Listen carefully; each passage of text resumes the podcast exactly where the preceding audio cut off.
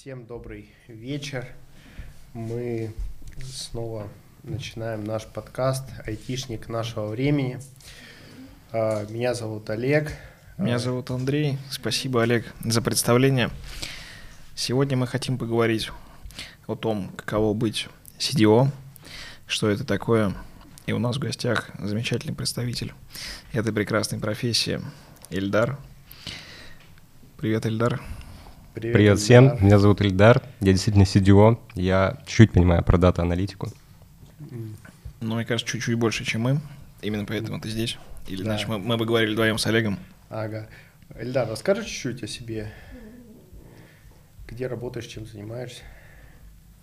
А, окей. А, в настоящее время действительно занимаю позицию CDO в одном из структурных подразделений крупного коммерческого банка.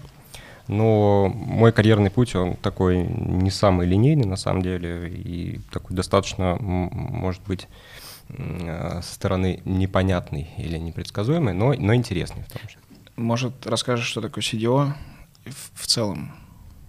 И потом поговорим о том, как ты к нему пришел? А, ну, окей. Давайте так, CDO, а, во-первых, да, расшифруем чтобы было понятно. Что это за три буквы? Да, такие? как эти три буквы расшифровываются. Расшифровывается Chief Data Officer. Это сравнительно новая такая профессия, которая появилась ну, в России, на самом деле, точно недавно. А, и даже было такое событие, по-моему, год или два назад. А, а, одно из наших министерств выпустило профессиональный стандарт по профессии CDO, а, где описано, что это такое и что этот человек должен делать. И вот, на самом деле на Западе профессия появилась уже порядком, а, ну, скажем так, не вчера, а, да, и проводя такую аналогию, да, с тем, кто такой Chief Data Officer, я, наверное, хотел бы упомянуть такую профессию, как Chief Financial Officer или Chief Finance Officer, CFO, да, всем известно, кто такой финансовый директор компании, это человек, который управляет потоками денег. Это, наверное, максимально понятная всем профессия, всем, всем, всем понятно, что такое деньги и чем занимается финансовый директор. Вот на самом деле Chief Data Officer или директор по данным — это человек, который управляет потоками данных. Да, то есть э, его задача, как и, можно сказать, финансового директора, э, задача понять, куда правильнее всего вложить деньги, куда их инвестировать, чтобы они обеспечили максимальную доходность на капитал. А если денег не хватает, то понять, где их взять, откуда их привлечь, то задача директора по данным понять, каким образом мы используем, мы можем использовать данные компании как актив, куда мы их можем вложить, можем ли мы их продать, а, можем ли мы на основе этих данных создать некоторый продукт, который принесет дополнительную ценность. А если у нас этих данных нет, то задача директора по данным эти данные откуда-то достать. Либо можно их купить, либо можно их произвести самому и так далее. Слушай, и, собственно, директор по данным — человек, который а, управляет полным циклом и отвечает за поток данных в компании. А как туда вообще люди попадают? Ну, как бы в CFO все понятно, там закончил финансовое что-то. Вот. А в CDO как туда вообще попасть? Да. Кем ты был до этого? Да, ну давай, я уже говорил, что карьерный мой путь такой достаточно нелинейный и интересный. Я сам закончил физтех в 2012 году. А, некоторое время, собственно, на старших курсах проработал на базовой кафедре у себя в институте. А, потом я, вот сейчас будет удивительный момент, я пару лет работал в HR-консалтинге. А, после чего работал руководителем проектов в коммерческом банке. А, дальше я переместился в стартап медицинский, где уже занимал позицию руководителя аналитики. И в настоящее время занимаю позицию CDO, вот, собственно, в банке, но уже в другом. А, как приходит к CDO? Ну, вопрос интересный на самом деле. Наверное, нету такого вуза, который сейчас готовит по данной профессии. Есть множество, на самом деле, разных специальностей и программ. Э, по анализу данных, которые так или иначе э, готовят к этой профессии. Но надо сказать, что CDO — это профессия в первую очередь управленческая, да, и э, овладеть техническими навыками, анализом данных и так далее, в принципе, сейчас можно. Есть множество курсов, есть множество программ, в том числе и на физтехе. На моем факультете, собственно, это факультет инноваций и высоких технологий, ФИФТ, который в последнее время превратился в такое достаточно серьезное IT-направление на физтехе. И в том числе там есть программы совместные с Яндексом, которые готовят вот специалистов по анализу данных. Но CDO — это профессия действительно управленческая, и помимо технических скиллов там надо обладать неплохими, ну, скажем так, менеджерскими, да, уже управленческими навыками. Developers, developers, developers, developers, developers, developers. Расскажи, пожалуйста, э, как попал в МФТИ, почему именно это направление?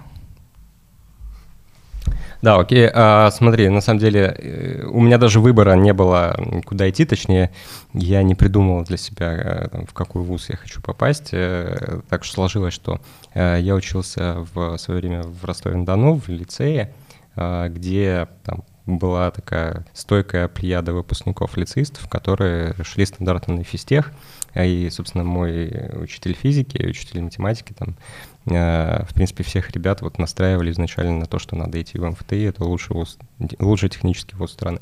Поэтому вот у меня даже, наверное, не было особого какого-то э, запроса на пойти куда-то еще. Я как резервный выбирал еще ростовский вуз МГУ, Э, не в обиду будет сказано МГУшникам. Но, вот, но изначально была цель, цель попасть э, на физтех, и я, собственно, туда попал по профильной олимпиаде. А какой факультет? А, факультет инноваций высоких технологий. Собственно, это факультет был а, на тот момент, а, он только появился, и мы были первым потоком, кого туда брали впервые. А у вас там было, по-моему, два образования можно было получить, да? Экономическое и экономический диплом можно было получить, и диплом физтеха или нет? А, да, там были, смотри, совместные программы с э, Академией народного хозяйства, по-моему, была совместная программа с вышкой, я могу ошибаться. Вот, но я учился не по этой программе, то есть я получал диплом обычный физтеховский. Угу. Как так получилось, что ты решил уйти в HR-консалтинг?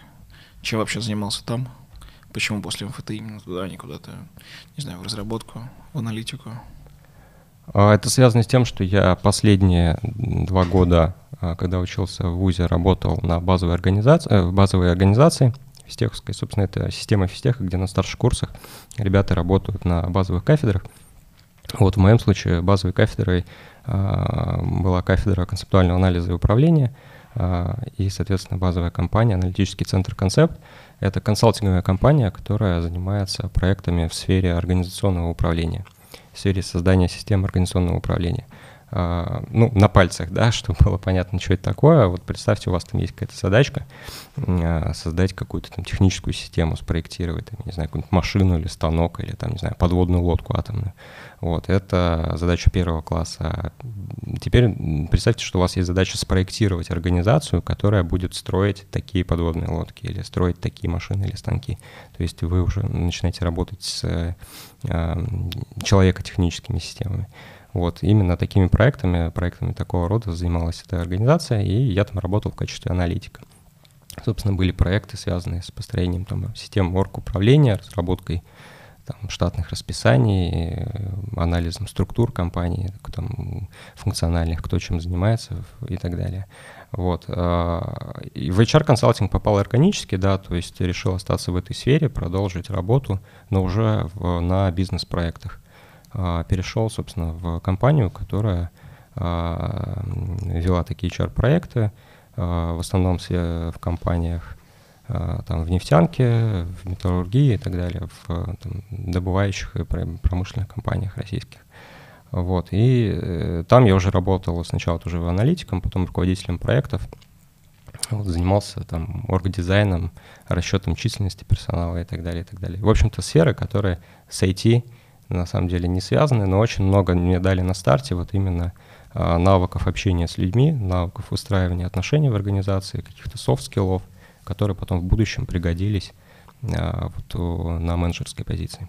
Ильдар, все-таки э, вот как потом пошла вот аналитика именно, как ты вот к этому пришел с точки зрения именно аналитики данных? Давай развиваться дальше. Э, после HR-консалтинга я проработал в роли руководителя проекта в коммерческом банке два года – а, и вот в этот момент я уже э, более предметно начал работать с данными, с базами данных. И в этот момент я переключился на а, вот именно такую более осознанную, осмысленную работу, в том числе по IT-направлению с данными. А, в банке занимался таким in-house консалтингом а, а, и очень много работал с базами данных да, для там, принятия каких-то управленческих решений. Необходимо было проверять гипотезы, что-то считать на цифрах, строить графики, проверять какие-то тренды. Начал активно там на тот момент уже пользоваться SQL, понимать то, как устроена база данных, что такое система — и в этот момент, собственно, я переключился на аналитику. И дальше уже продолжил профессионально развиваться в стартапе, а, где уже занимался аналитикой не на пользовательском уровне, а строил систему, аналитику с нуля. Вот, собственно, в этом медицинском стартапе а, проработал в сумме три года. И вот именно там, да, как раз я приобретал опыт – а, технический, айтишный, а, связанный там с построением э, баз данных, с проектированием их, с, с работой над там дата-инжинирингом, над front-end аналитикой, построением BI-систем а, и анализом данных. Эльдар, слушай, ты сказал, что был стартап, а сейчас большая компания. До этого тоже была большая компания. В чем отличие? Ну, для тебя специфика в стартапе и больших компаниях? По крайней мере, было на тот момент. Да. Ну, тут, я думаю, ничего нового не изобрету. В принципе, у, у всех, наверное, есть какой-то сложившийся стереотип того, что такое стартап, что такое корпорация, да, там, когда говорят стартап, наверное, возникают в голове какие-то кадры там из Силиконовой долины, где там сидят три чувака за столом, что там с ноутбуками кодят, у них все весело, так прикольно и задорно. Когда говорят о корпорации, все, наверное, представляют какой-то там огромный open space, там в стеклянном бетонном здании, где люди такие серые э, в галстучках сидят и там что-то там бумажки перекладывают. Вот, это на самом деле, ну, в, в целом, наверное, вот так описательно собирательный образ верный, но он немножко стереотипный, да. И там, э, в принципе, черного и белого не бывает, есть э, и какие-то бюрократические моменты и в стартапах, а, что-то, что нужно делать руками и бумажками заниматься в том числе. И есть какие-то, на самом деле, интересные, там, динамичные проекты могут быть и в корпорациях. А, в принципе, плюсы и минусы есть и у того, и другого. А, если говорить про стартап, то, наверное, здесь в первую очередь нужно отметить высокую динамику работы. То, что ты видишь результат своей работы – ну, буквально там мгновенно, да, то есть ты произвел некоторый продукт или ты произвел какое-то изменение в продукте, оно появляется в продакшене вот мгновенно. У тебя есть возможность пощупать его, измерить, оценить его там, практическую значимость.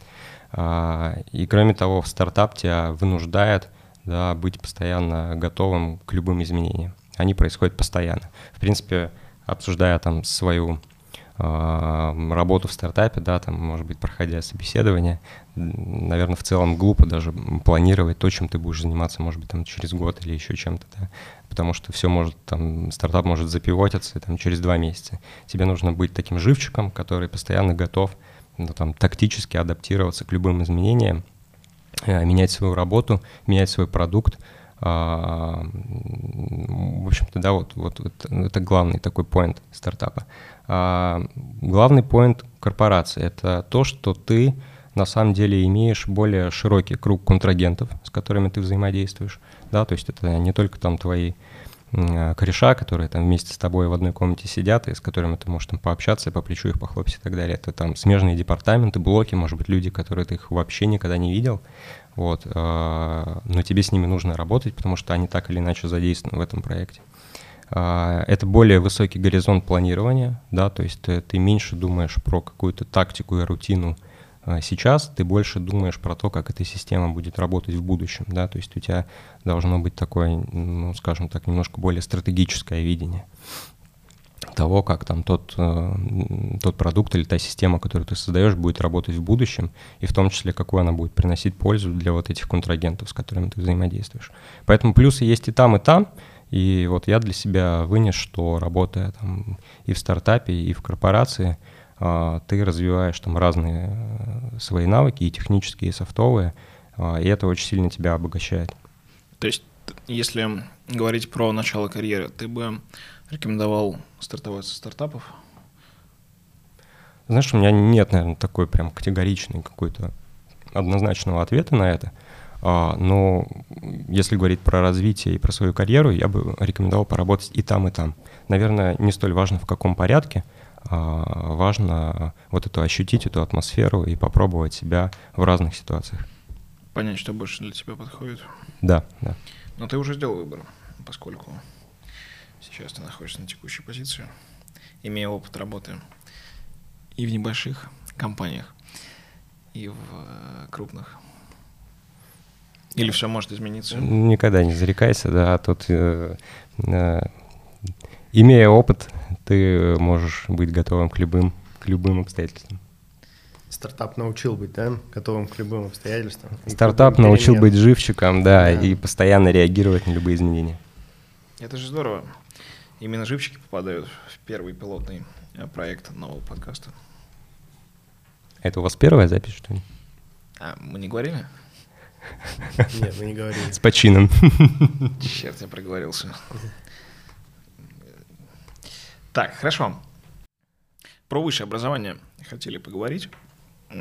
Как ты считаешь, было ли оно тебе необходимо, что оно тебе дало, кроме того, что ты э, первое рабочее место нашел именно с, э, ну, из вуза?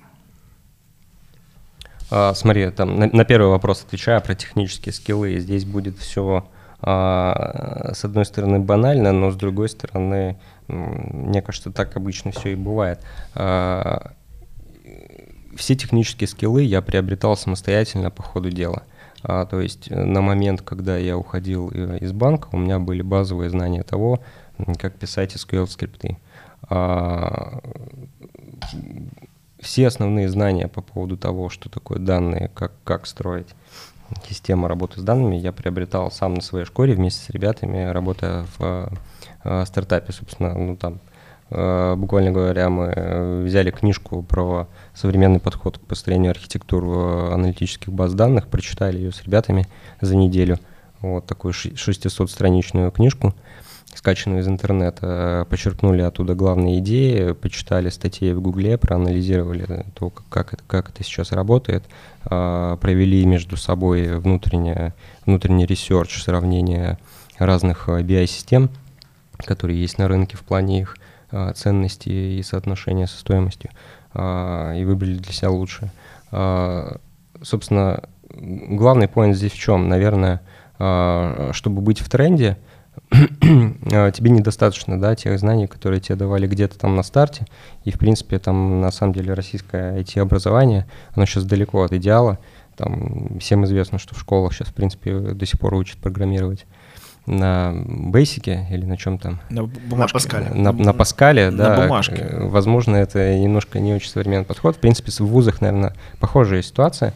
Вот. Э, но самое главное, что тебе дает вуз, это дает э, способность учиться, да, в принципе, вот главный поинт, в чем ценность именно нашего российского образования, в том, что оно учит тебя учиться, учит быстро искать, анализировать, фильтровать информацию, выделять для себя главное. Вот, ну, резюмируя, да, вот э, самая крутая ценность физтеха для меня это то, что он, образно говоря, научил меня выучить китайский язык за одну ночь. Вот, в принципе, я на своем опыте это прошел э, в плане работы с данными. Э, вот главная ценность вестях для меня. Михаил ну, Ильдар, спасибо. Если бы ты хотел повторить, ты бы повторил бы этот опыт? А, хотел бы я заново отучиться на физтехе? Да. Ну, например, получить там, не знаю, там какое-нибудь там образование в плане MBA, еще что-нибудь такое. Или там получить еще какое-то дополнительное высшее образование, там, не знаю, юридическое, какое-нибудь такое. Ну, вот, наверное, юридическое нет, я не вижу для себя такой ценности. А, MBA тоже нет. А, отвечу просто просто знаком, да, с некоторыми там паттернами, которые используются во всяких MBA-программах, в том числе общаясь с ребятами, которые их проходили э, на прошлой работе э, из сферы консалтинга. Э, в любом случае, какие-то шаблонные подходы, они работают в ограниченном числе случаев. Сейчас ситуация такая, что ты, скорее всего, столкнешься с чем-то, чего до этого не было. и там там какие-то стандартные бизнес-решения, которые до тебя придумывались, они уже, скорее всего, не работают. Вот. Но в качестве там расширения кругозора, может быть, для какой-то там, э, там звездочки, да, на погонах, возможно, MBA было бы круто. Но это, конечно, не российский MBA, а зарубежный.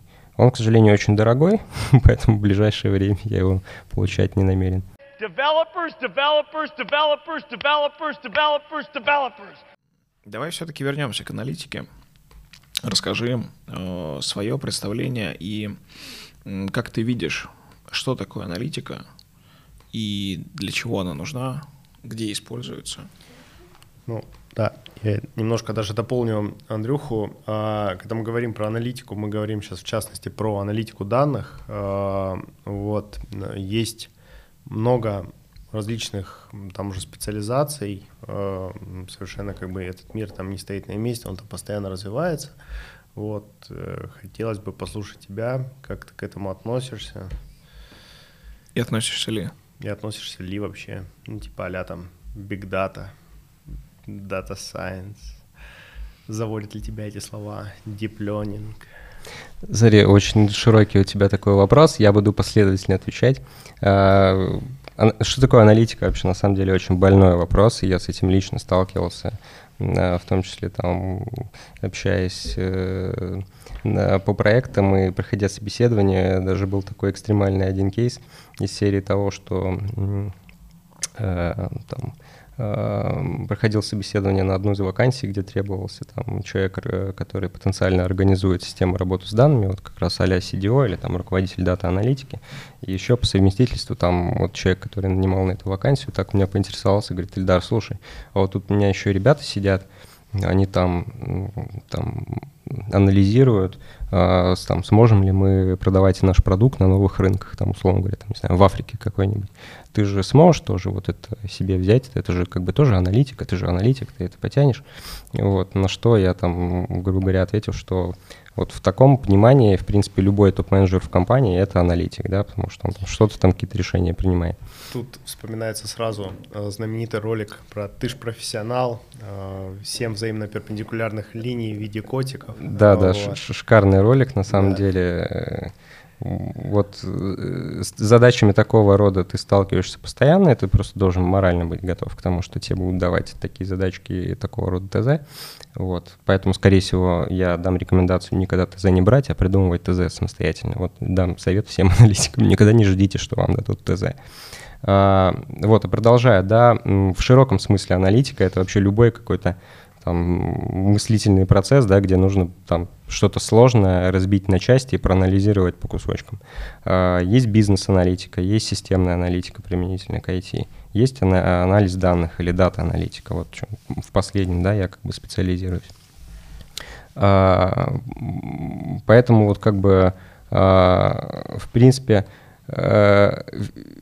в любой компании, наверное, есть микс того и того. То есть ты никогда не занимаешься в чистом виде там дата-аналитикой. Если ты там не работаешь в каком-то там, жестком IT-подразделении, структурном, где там твоя задача только собирать базы данных там и готовить витрины или какие-нибудь дашборды печатать. Вот. Э, в любом случае это микс того и того, вот, но ты должен как бы для себя понимать, в чем ты действительно эксперт и где твоя область профессиональная. Э, вопрос Аналитика это IT, это вопрос, опять же, применительно к ситуации и к масштабу компании, в которой ты работаешь. На заре нашего стартапа вся наша аналитика сводилась к нескольким воркшитам в Excel. А, и этого было достаточно для нас, на самом деле, для принятия решений. на тот момент, на том уровне развития, на котором мы находились, это была аналитика.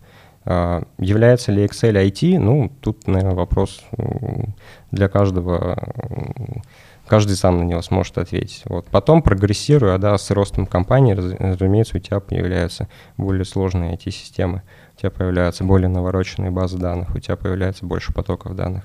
Ты уже так или иначе начинаешь ориентироваться вот в этой всей технической составляющей. Ты общаешься с CTO, ты общаешься с разработчиками, а, которые там а, да, как бы а, знают всю подноготную этих систем и отвечают за потоки данных в них.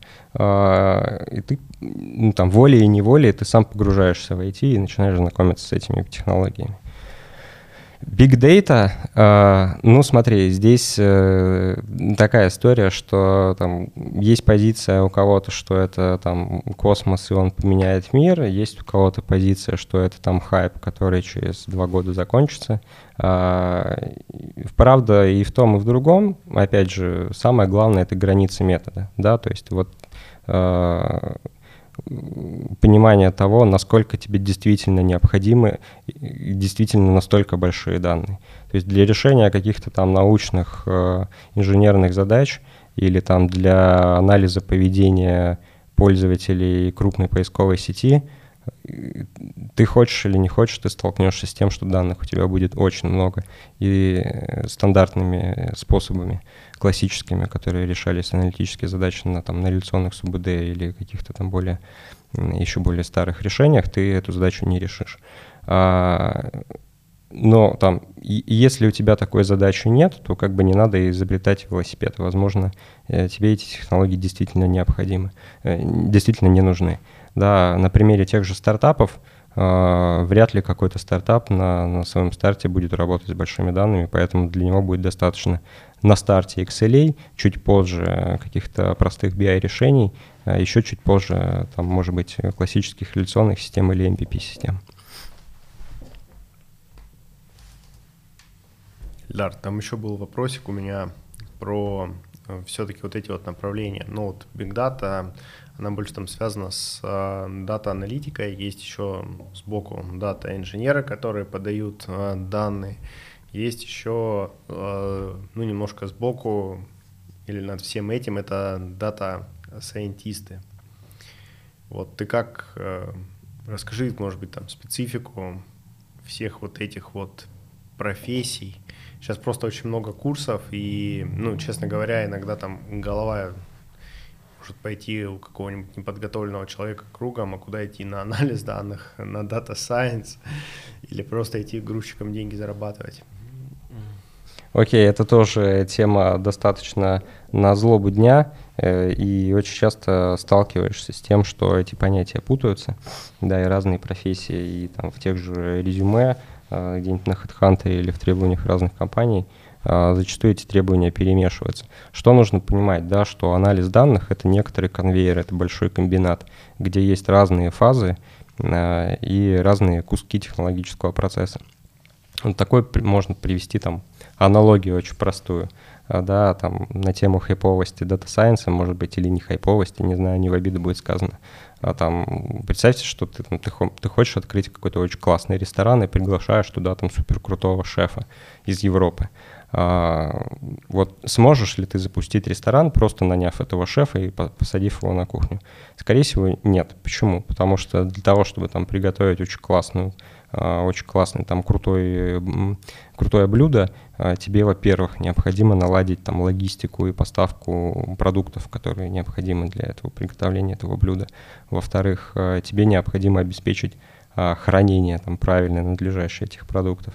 В-третьих, тебе необходимо разделить там свой там, ресторанный цех там, на там, участки, да, где будут там, эту, там, условно говоря, картошку чистить, мыть, там, делать какие-то заготовки и так далее. И только в конце, там, на самом конце этого жизненного пути продуктов у тебя появляется там шеф-повар, э, суперскилловый экстра-профессионал, который там все это собирает и делает из этого там какую-то конфетку. Вот в этом смысле как бы э, есть также разные э, куски при работе с данными. Есть дата-инженеры, это, условно говоря, а такие логисты, да, которые отвечают за то, чтобы настроить pipeline ы а, по поставке данных, загрузке их из систем источников, предобработке, очистке данных а, и поставке их в ну, некоторые такие промежуточные, да, полуфабрикатные слои. Потом у тебя есть дата-аналитики. Это, условно говоря, такие, ну, обычные повара, да, которые, задача которых превратить данные сырые, необработанные, в информацию. А, дата-аналитики, собственно, занимаются разработкой витрин данных, настройкой BI отчетов, дашбордов и так далее. Как правило, вот 80% всего заказа на работу с данными связано именно с работой дата-аналитиков. Да, для того, чтобы там топ-менеджменту просто и наглядно показать, что происходит с компанией, какие есть тренды. А я там, правильно понимаю, что вот в той аналогии с поваром а, клиенты, ну, посетители, да, как бы этого ресторана, это непосредственно топ-менеджеры этого заведения. Ну, то есть они являются конечными потребителями или нет? Ну, ты просто привел тут аналогию там с классным поваром. Повар готовит в ресторане для кого-то. Ну, здесь продолжая ту же самую аналогию, у тебя пользователи ресторана – это очень разные люди. Да, это там э, есть кто-то, кто приходит там просто чашку кофе заказать и посмотреть вид из окна есть кто-то, кто приходит пообедать, есть кто-то, кто приходит провести вечер там шикарно и что-то такое спешл отведать, отведать. Вот, в принципе, да, э, потребители данных в компании — это тоже очень разные заказчики. Кому-то нужны э, дашборды для того, чтобы мониторить, там, не знаю, продажи или выручку, или там э, revenue per user, или еще какие-то стандартные метрики, или там маркетологам смотреть конверсию на сайте, рассчитывать CEC и так далее — есть топ-менеджмент, которому вообще надо на верхнем уровне какие-то супер топ метрики показывать. Ну, там какой-то one-pager, да, который опишет, а, что происходит с компанией вообще целиком. А, а есть более низкоуровневые, да, какие-то специалисты профильные, которым не нужно знать все, но ну, им нужно знать какие-то важные детали конкретного бизнес-процесса. А, а есть ребята класса вот э, типа постройте нам какую-нибудь систему рекомендательную или так далее. То есть запрос на какую-то э, сложную филигранную технику, где надо звать опытного data scientist а, крутого, а такого скиллового шеф-повара, который сделает тебе вот очень вкусное, классное блюдо. Э, таких заказов мало, но они есть, и для этого, соответственно, data scientist ы и нужны. Если возвращаться к э, дата-инженерам, data scientist ам и прочим, правильно я понимаю, что это некоторые ступени развития дата, э, дата-инженера? Big Data специалисты? А, не совсем, не совсем. А, это скорее действительно разные куски а, жизненного цикла работы с данными, и прокачивать себя можно в каждой из этих областей. Да, можно становиться очень крутым дата-инженером, можно становиться очень крутым data scientist ом, и, в принципе, это будут у тебя там одинаковые э, ступени развития. Не так, что там data scientist — это кто-то там, неизменно круче, чем дата-инженер. Есть даже мнение, бытующее там в кругах аналитиков, что в будущем запрос на дата-инженеров будет выше, чем на дата-сайентистов. Почему? Потому что, э, во-первых, тренд на рост объемов данных — во-вторых, тренд на усложнение структур данных, а, да, то есть э, как физические объемы растут, так и сложность э, вот этого дата-микса, с которым ты работаешь, да, то есть это и операционные системы, и какие-то внешние системы, это и маркетинговая аналитика, то есть э, очень разный спектр источников, очень разные структуры данных, и запрос на то, как это правильно вместе слепить, сварить и подготовить к дальнейшему анализу, он очень высокий. Э, есть такой термин, э, многим известный, да, garbage in, garbage out. Э, условно говоря, мусор на входе, мусор на выходе. Вот если крутому дата-сайентисту дать на вход мусор, то он построит мусорную модель, которая будет предсказывать ровно ничего. Вот, поэтому вот, дата-инженеринг — это важно. Но не менее важно и то, как ты умеешь пред, пред, пред, предобработанные данные анализировать и насколько ты круто умеешь по ним строить отчеты и модели. Слушай, а если возвращаясь к вопросам ну, карьерного пути э, и наличия вот этого и обилия всего, всех этих курсов, которые сейчас есть, можно ли за три месяца стать дата-сайентистом, дата-аналитиком, дата-инженером? Вопрос явно подвохом. Да, знаешь, да, на такой вопрос всегда хочется сказать нет, конечно, нельзя, но, в принципе, вот там как в фильме известно сказали, можно и зайца научить курить. В целом все возможно, да, зависит от э, твоих запросов и от твоего желания. Вот. Но, на мой взгляд, конечно, вот так вот просто с нуля поменять профессию и за три месяца освоить э, что-то там, не имея должного бэкграунда и как минимум там базовой математической подготовки, ну, скажем так, сложно. Да, это, наверное, ну такая просто маркетинговая фишка на рынке, дескать, вот Э, очень популярная история. Купи мой курс, и ты станешь там крутым там, твоя зарплата вырастет в пять раз через три месяца. Это, наверное, такая просто лакмусовая бумажка, да, которой эм, там, для, для обыденного покупателя, может быть, э, вертит. Но в целом я как говорю, что все зависит от твоего желания. Если ты готов уделять очень много времени тому, чтобы разобраться в деталях, если у тебя есть как, как минимум э, школьная программа по математике, но лучше, конечно, вузовская, то все возможно. Слушай, э, подскажи, пожалуйста, немного там, может быть, автопом, не к этой теме. А тебе случалось ли вообще, ну, вот просто обучать или там собеседовать хотя бы людей, которые, ну, прошли такие трехмесячные курсы там молодого бойца, а, вот, какое-то, ну, как бы впечатление, что ты можешь сказать? А, ну, наверное, прям так не приходилось. А, общался с людьми, которые проходили корпоративные программы по анализу данных. Опять же, везде своя специфика.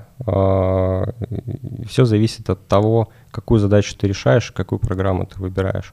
Я вот, например, прямо сейчас, я сам прохожу физтеховский курс по Data Science да, вот базовый, прям совсем такой На простой. Курсере или где? Да, да, а. это курсеровский курс. Э, собственно, у меня задача, да, не стать там вот этим самым крутым шеф-поваром, который будет там классные модели строить.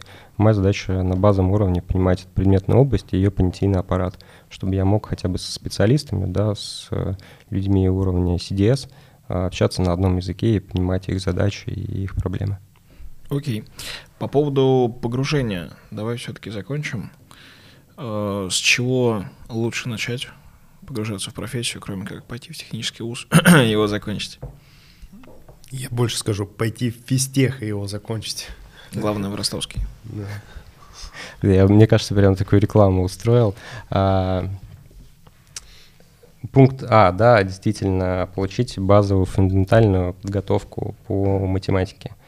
А, пункт Б, а, наверное, освоить а, вот этот вот широкий да, круг задач, связанных э, с работой с данными, и определиться для себя, чем ты в будущем хочешь заниматься, на чем профилироваться. А, либо ты хочешь э, получить больше уклон в сторону дата-инженерии, и тогда тебе понадобятся какие-то навыки и опыт разработки, в том числе на каких-нибудь там языках программирования современных, типа Python или Scala или еще чего-то. А, либо ты хочешь становиться, да, таким моделистом, ресерчером, и тогда тебе обязательно надо пройти курс по мат-статистике и обучиться всему понятийному аппарату, и уже потом работать с профильными инструментами, там, с тем же Python и библиотеками а, в Data Science. Либо ты хочешь, да, больше сфокусироваться на вот, понимании того, как а, данные превратить в информацию для бизнеса. А, и вот в последнем случае, да, помимо изучения всяких разных BI-тулов и прочего, тебе, наверное, а, необходимо в большей степени э, изучать именно бизнес-составляющую, учиться работать э, на проектах вместе с бизнес-заказчиками, понимать их потребность, научиться переводить язык бизнеса в технический язык IT, да, и вот стать для самого себя таким, скажем, а, системным аналитиком, который будет запрос бизнеса переводить на запрос IT, формулировать его в IT-терминах. Ага, спасибо, Эльдар.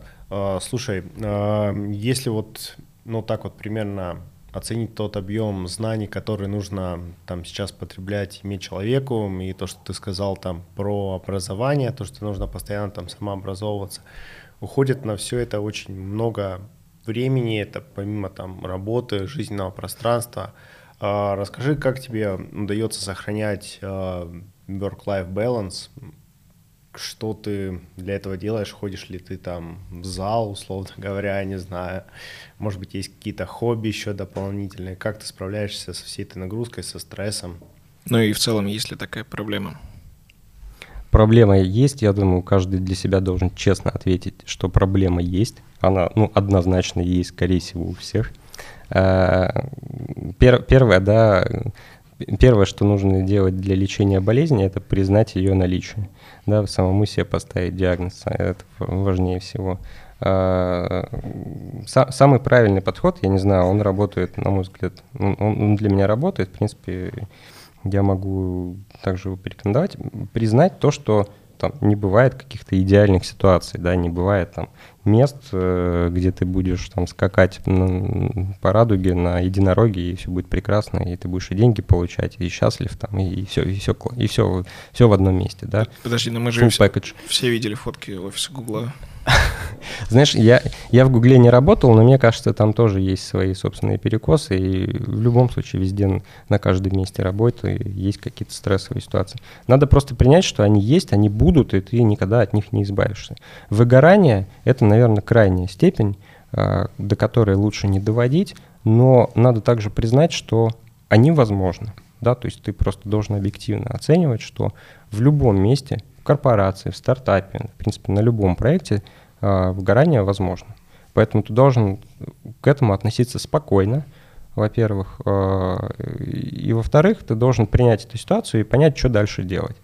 Вот что дальше делать, это, в принципе, там два варианта. Первый э, найти для себя какой-то, там, скажем, next big idea, да, то есть, ну, найти для себя что-то, что тебя вновь задрайвит в этом проекте или, может быть, перейти в смежный проект где у тебя больше возможностей или там где э, что-то тебя будет там, больше увлекать, да. Либо второе решение, более банальное и простое, это сменить место работы.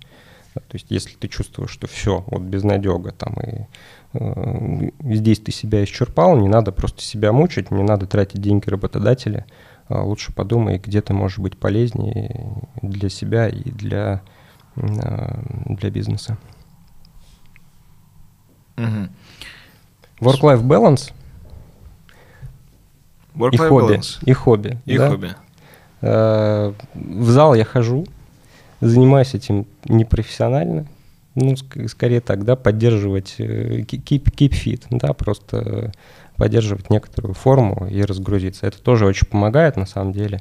Ну, там два раза в неделю по часу времени просто отключаться от всего и там сфокусироваться просто на какой-то физухе.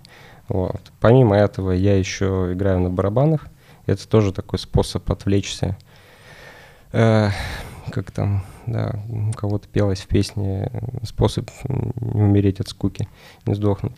Э, да, это момент, когда ты, ну, Э, есть такой термин, да, кажется, состояние потока, да, вот оно работает, я и на барабанах катаюсь, я зимой на сноуборде катаюсь, это вот тот момент, когда ты полностью вообще выключаешься от всего окружающего мира и фокусируешься на, на каком-то процессе, который тебя полностью увлекает и в который ты полностью погружаешься. Вот я играю на барабанах, и в этот момент у меня мозг вообще отключается от любых проблем на работе, там, семейных проблем, бытовых, там, экономической ситуации, коронавируса и вообще всего прочего. Вот я просто фокусируюсь там на своей ударной установке на тарелках, и мне это нравится. И после этого ты выходишь какой-то освеженный.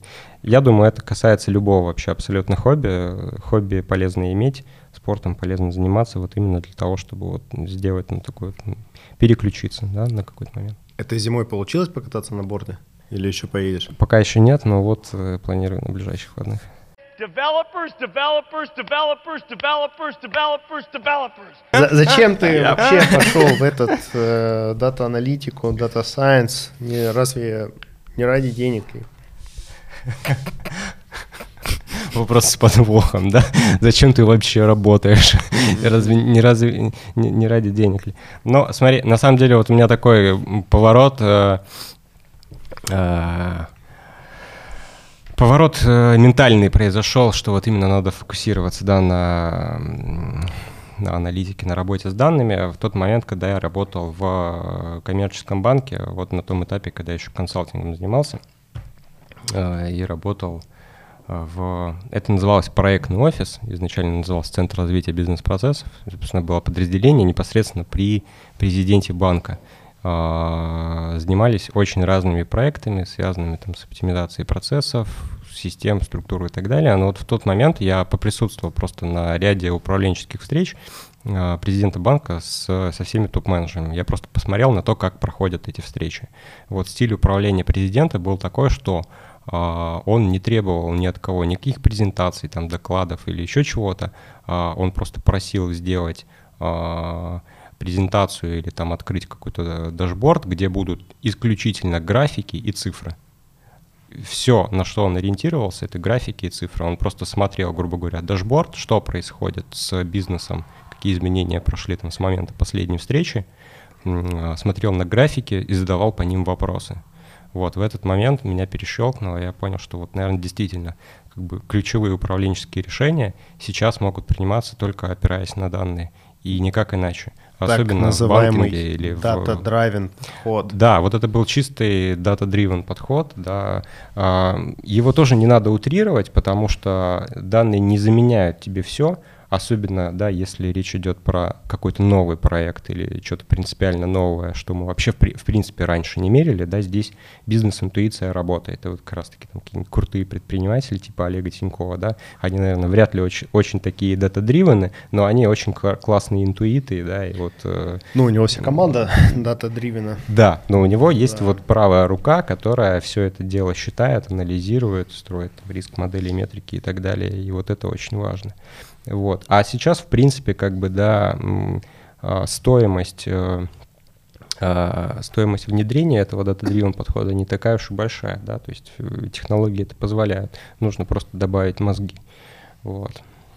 Слушай, ну мы, в принципе, когда оцениваем там какой-то стартап там, с точки зрения там ROI, там вообще там какой-то рекуррентной выручки, мы опираемся да, на какие-то данные, нам надо понимать, что у нас вообще откуда приходит, как э, надо, нам надо понимать там профиль нашего клиента, ну, в общем, всю информацию. А, слушай, а вот э, CDO, ну, по чесноку, это ведь для больших корпоратов. Ну, в стартапе в каком-то у тебя есть там пласт людей, которые просто занимаются там этими данными там всех источников. Это такая как бы более зрелая, да, позиция. То есть она идет уже на каком-то ну, на этапе, на каком-то этапе развития компании. Компания должна думать, да, там про данные, но это вот скорее как бы такая больше управленческая позиция, нежели там напрямую работа с данными. В чем заключались, э, чем заключается у тебя сейчас э, твои управленческие именно решения, э, ну вот именно как менеджера, не просто как человека, который там работает, там типа технологии внедряет и так далее, а вот именно менеджмент с точки зрения, ну, наверное, people management я бы даже так сказал. Хотя нет, и такой менеджмент, и people management, да, вот интересно было бы вот этот момент послушать. Uh, ну смотри, опять же, вот на первый вопрос, uh, в принципе, в любом стартапе есть SEO, да, и он как бы можно сказать, что SEO это тоже позиция, которая только вот для супер большой корпорации, а на старте SEO типа это человек, который сидит и там восемью руками делает все дела и на почту отвечает, и звонит, и, и код пишет, и там еще что-то. Это действительно так, да, и там в стартапе тоже может быть CDO, и этот человек, который вот роль которого это фокус на данные и на полезную утилизацию этих данных. А, называться можно по-разному, не надо цепляться за название, да, не надо цепляться там за ты чиф, не чиф, ты head там и так далее. Вопрос то, чем ты занимаешься и какой это value дает. Вот. А про менеджерские скиллы и вот именно менеджерскую работу CDO в крупной компании, это действительно это большей части коммуникация. И даже если почитать какие-то там статьи западные на тему того, кто такой успешный CDO, очень часто пишут, что Успешный CDO — это успешный коммуникатор. А, на моем примере это отруливание а, входящих и исходящих требований к а, данным со стороны нашего департамента и со стороны централизованной банковской команды, которая занимается развитием платформы данных да, то есть э, у нас в банке есть э, большая IT-команда, которая развивает а, вот эту самую платформу с точки зрения именно айтишных составляющих, то есть это технологии, а, выбор выбор СУБД, выбор разных э, IT-систем для работы с данными и закладывание каких-то ключевых паттернов в части там загрузки данных, их хранения, э, анализа качества данных, э, управления их описанием и так далее. А на другой стороне, да, на, на другой части а, находится бизнес, который решает реальные бизнес-задачи. И задача которого пользоваться этой платформой для решения своих приклад, прикладных задач. Соответственно, а, CDO выступает таким од, одним окном, который собирает все требования со стороны нашего бизнес-департамента по поводу того, что мы хотим от этой платформы, каким функционалом она должна обладать, какие данные это должны там быть, как сделать так, чтобы нашим разработчикам на этой платформе было работать удобно, и они могли создавать качественные продукты. С другой стороны, а, вот эта централизованная банковская команда, общебанковская, да, выдвигает на нас обратные требования, что мы должны подчиняться общебанковским стандартам, что мы должны использовать технологии того техстека, который одобрен а, там, архитектурой, безопасностью и так далее, что мы в случае чего должны мигрировать свои старые legacy-системы на новые, а, что мы должны соблюдать требования к качеству данных от смежных департаментов, которые нашими данными пользуются, и так далее, и так далее, и так далее. Да? То есть это такая обоюдная коммуникация – что мы хотим как бизнес и, и, и, и чему мы должны требовать, э, чему мы должны соответствовать как часть э, большой истории. Угу. А, слушай, а вот меня прям сразу вопрос про качество данных. Э, это вот прям, наверное, там многих больная тема, когда данные там некачественные или, не знаю, там, допустим, фамилия у кого-то записана, может дать там совершенно какой-то непредсказуемый, да, там результат. При анализе они там могут быть там как-то corrupted э, данные. С какими вообще ну, проблемами приходилось сталкиваться и как их удавалось обходить э, при работе с качеством данных? Самый прикольный кейс, когда я работал в медицинском стартапе, мы разрабатывали так называемую электронную медицинскую карту, да, это такая, так, такое было окошечко в, на планшете у врача, где он мог а, после приема пациента полностью там вписать данные анамнеза, там результаты осмотра и так далее, и так далее. Мы там на самом деле одними из первых вообще, в принципе, в Москве делали такую штуку, а, эту цифровую, как бы эту карту э, цифровизировали, и на самом деле потом этот продукт продавали пытались продавать. А, это качество оценили очень многие, в том числе Департамент здравоохранения Москвы. А, были приколы из серии того, типа там у пациента температура 470 да, типа вот как это там, что это Фаренгейт или что, или это врач? По Кельвину. Кельвину ну, скорее, да, да, да. По, по Кельвину, да. Вот, э, все начинается с банального, да, то есть какие-то э, должны быть на старте. В любом случае, откуда берутся данные? Данные вводятся зачастую руками. А, ну, не считая каких-то, да, там, автоматизированных систем, там, может быть, Google Analytics какого-то, которые данные поставляет. Но, опять же, он поставляет не абы какие данные, а те, которые настроил маркетолог, да, то есть проблемы ручного ввода и проблемы вообще ручных операций, они никуда не деваются. Для того, чтобы это контролить, необходимо делать защиту от дурака банальную, да, чтобы оператор, э, а оператор автоматизированной системы, будем такие классические термины употреблять, не мог ввести какую-то ерунду. А для тех кейсов, когда это проверить не так э, просто и не так очевидно, необходимо, соответственно, настраивать алгоритм проверки качества данных, который будет регулярно мониторить то, что у нас содержится в базах данных, строить по этим отчетам, э, делать некие алерты, высылать ответственным лицам, информацию о инцидентах и проблемах, которые регулярно возникают. И должен быть, соответственно, работающий процесс, как эти истории обрабатывать. Слушай, а расскажи еще немножко все-таки про, не знаю, ну, касаемо work-life balance, все, конечно, хорошо, а, но наверняка на таких топовых позициях ты уже не можешь работать просто 8 часов в день. У тебя рабочий день там начинается и не заканчивается. Вот, ты там встаешь немножко там с телефоном, засыпаешь с телефоном, а, отвечая там на почту, решая там какие-то проблемы. Как у тебя это получается, насколько, или ты вот э, там пришел в 9, до 6 часов делаешь все свои дела, и как бы дальше все достаточно спокойно. Или есть какие-то авралы, авралы постоянно, авралы каждый квартальные. Ну, опять же, авралы возникают постоянно. Опять же, ну, ну, нужно признать, что не бывает такого, что у тебя все очень ровненько запланировано, все так по, все по плану идет. Всегда бывают какие-то эксцессы, и не все зависит от тебя. Бывают кейсы, когда там что-то на тебя сваливается извне. Это возникает регулярно, причем как, как в корпорациях, так и в стартапах, в стартапах особенно.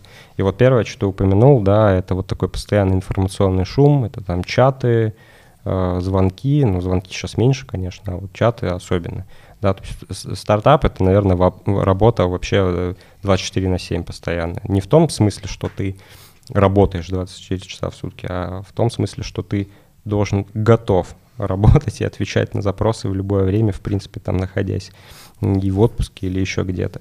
Но это просто такая специфика современности. Да? Надо это принять и, и осознать. Я для себя стараюсь все-таки как-то ограничивать. Да? Там, например, в отпуске я стараюсь не работать вообще. То есть я как бы ребят предупреждаю, что я в отпуск еду для того, чтобы у меня мозг там отдохнул, и я переключился. Поэтому я стараюсь не отвечать ни на чат, ни на звонки, ни на еще что-то.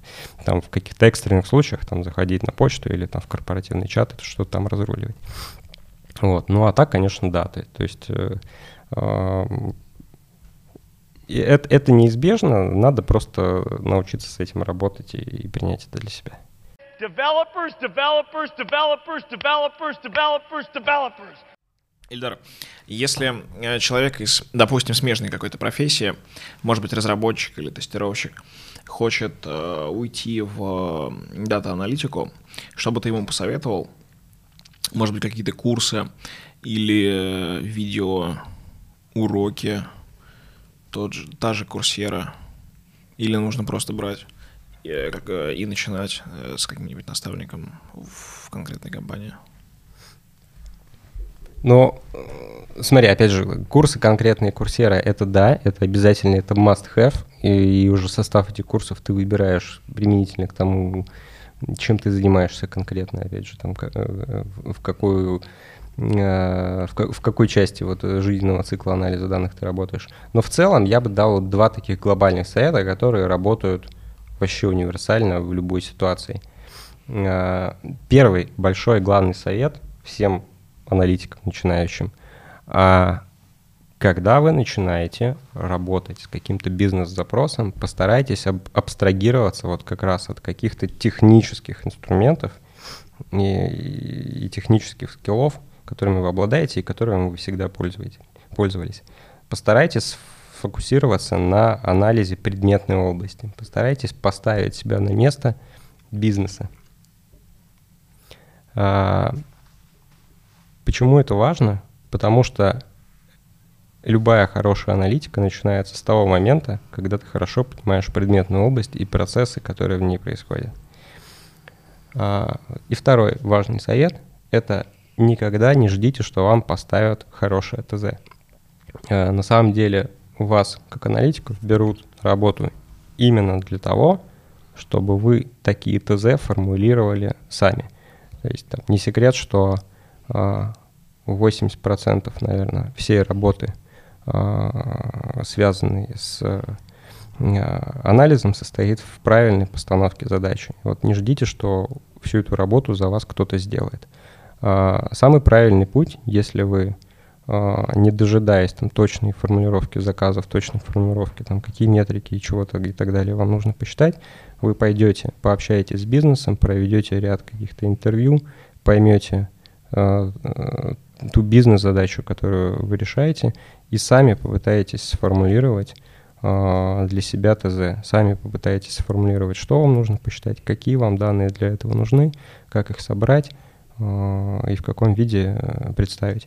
Вот в тот момент, когда вы переключаетесь с простого исполнителя из серии «дайте мне ТЗ на дашборд, я его сделаю и покажу», вы переключаетесь на то, что вы начинаете сами додумывать и формулировать бизнес-задачи, вот в этот момент вы переключаетесь с э, простого аналитика на хорошего и потенциально будущего управленца.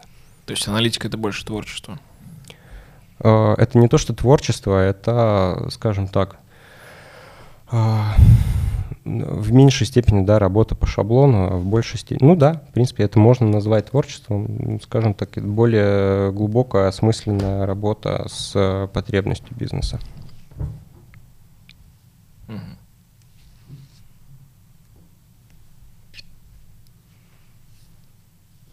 Я просто осмысляю эту мысль, что начинающему э, аналитику нужно самому проявлять инициативу во многих э, вещах, это раз. А во-вторых, э, достаточно глубинно, ну это, наверное, касается всех профессий, когда мы хотим, мы должны понять э, суть того, что мы делаем, и дополнительно вот этот классный такой момент, этого я не знал, абстрагироваться от инструментария, который мы будем решать ту или иную поставленную задачу.